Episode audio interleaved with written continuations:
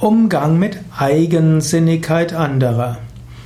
Eigensinnigkeit ist eine gewisse Unabhängigkeit. Eigensinnigkeit heißt, dass jemand das tut, was er selbst tun will, dass er nicht bereit ist, sich auf andere einzulassen, dass er nicht bereit ist, das zu tun, was andere für ihn vorgesehen haben.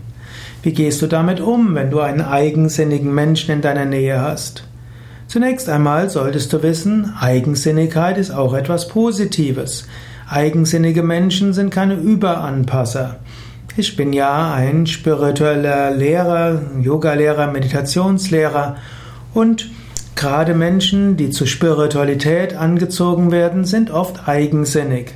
Denn wenn sie sich zu sehr angepasst hätten an andere, dann wären sie eben nicht auf den Yoga-Weg gekommen, sondern hätten etwas anderes gemacht, das, was eben die Eltern für sie vorgesehen haben.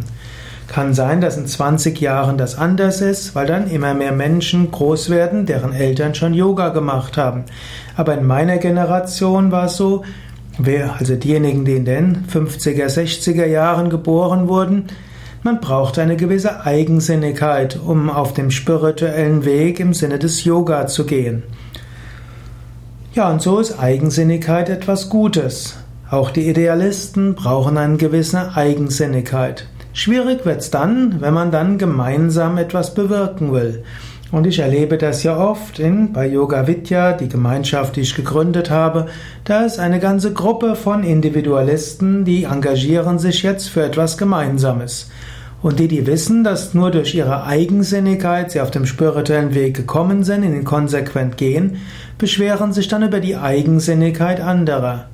Also, Eigensinnigkeit anderer sollte man respektieren, sich darüber freuen, dass jeder Mensch seine eigenen Anliegen hat. Und dann muss man schauen, wie man bei aller Eigensinnigkeit gemeinsamen Anliegen gerecht werden kann.